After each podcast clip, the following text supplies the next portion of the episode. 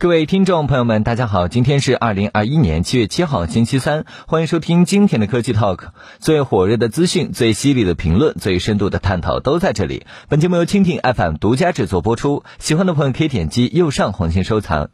在日常的新闻报道中，我们经常会听到有人因为低血糖而晕倒或发生危险的，而且低血糖的危害是按分钟甚至按秒计算的。比如，近日江苏淮一男子骑车途中突发低血糖，晕倒在车流中，幸亏民警和热心民众及时发现救助后脱险。又比如另一例子。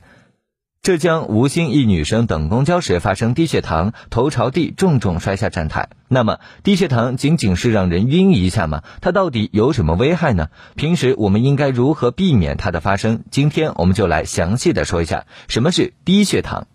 低血糖是指成人血糖低于二点八毫摩尔每升，已经确诊糖尿病的患者血糖低于三点九毫摩尔每升。低血糖患者有出现面色苍白、心慌、肢冷、冷汗、手抖、腿软、周身乏力、头晕、眼花、饥饿感、恐慌与焦虑等，进食后恢复。严重会引起焦躁不安、精神不集中、躁动、癫痫等。更严重的低血糖可能引起昏迷，但这些表现多为一过性等损害，给予葡萄糖后可快速缓解。哪些因素能引起低血糖？引起低血糖的因素很多，其中最常见的因素包括进食过少、运动过度、用药不当等。一、进食量少的人可能会导致低血糖。进食量少的人易得低血糖，其中主食为主要升高血糖食物，而中国居民主食主要包括谷类、薯类。我们餐桌上离不开面条、米饭、馒头、其他谷类、薯类制品。故适度进食主食也是必不可少的。另外，我们可以适度进食水果、蔬菜，以维持我们身体所需能量。二、空腹运动或过度运动。因为运动时需要消耗血糖来提供能量，而我们知道血糖来自于食物的消耗和吸收。空腹运动时，我们本身血糖不高，并且还需要消耗；而过度运动时，血糖也会消耗过多。这两种情形都容易导致低血糖的发生。此外，糖尿病患者服药后，在药物起效高峰期运动，也容易导致低血糖发生。三用药不当，随着生活水平的提高，肥胖人群也随之增加。人们为了减肥，吃一些减肥药物，导致腹泻，人体处于虚脱低糖状态，而导致低血糖。糖尿病患者本身为了降低血糖，饮食控制比较严格，而降低血糖药物如胰岛素促泌剂量及胰岛素本身就有低血糖风险。一些患者存在多病共存现象，有的老人一次服用十余种药物，药物之间可能存在相关作用，而可能出现低血糖症，建议咨询专业医师调整药物。低血糖究竟有什么危害？无论血糖偏低或是血糖偏高，均对人体不利。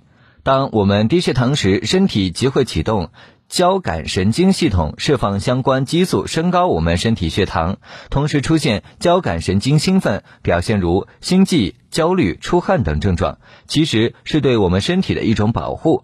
但是如果血糖持续没有给予补充，会出现进一步损伤，其中比较重要的是大脑的损伤。大脑对于我们至关重要。正常情况下，我们大脑细胞所需的能量几乎完全来自葡萄糖。虽然在低血糖时，脑细胞选择利用酮体提供能量，但酮体生成需要一定时间，故大脑缺乏足够的能量。低血糖时，脑细胞仍在消耗葡萄糖。如果我们无法补充葡萄糖，脑功能即呈现障碍症状。脑功能的一些功能，如神经递质代谢、血液脑屏障功能、电解质运转等出现障碍，出现急性、应急性脑损害。低血糖如果长时间、较长或者反复发生，大脑神经细胞可能出现变性与坏死、脑水肿等变化，甚至导致脑功能永久性发生障碍或死亡。突发低血糖应该怎么办？如果碰到低血糖发生，病人就需要卧床休息，减少消耗能量的活动及停用一切导致低血糖降低的药物。轻症低血糖，我们可以迅速的补充糖块或含糖食物来缓解和改善。糖尿病患者外出需随身携带糖块，出现低血糖症状时立刻含化。对于低血糖症严重的患者，在迅速补充血糖、监测血糖的同时，必须到医院静脉推注高糖治疗。如何预防低血糖？对于在日常生活中如何预防低血糖的发生，我们有以下几点建议：一、日常饮食中适当进食主食，空腹不要运动，运动在饭后进行，且运动量不宜过强，时间不宜过长。家中常备血糖仪，发作时可以做到指尖血糖监测。平素有过低血糖症状的患者，建议口袋或背包常备糖块，以备不时之需。二、对于糖尿病患者，尤其应用胰岛素促泌剂或者胰岛素治疗时，外出口袋随时备有糖果，且警惕药物性低血糖，需要医师长期个体化调整用药方案。对于容易出现夜间低血糖症状的患者，则通过适当的睡前加餐，可预防夜间低血糖。对于非糖尿病患者反复发作低血糖反应，应及时就诊，明确低血糖原因。以上就是本期科技 Talk 的全部内容，感谢您的收听，我们下期见。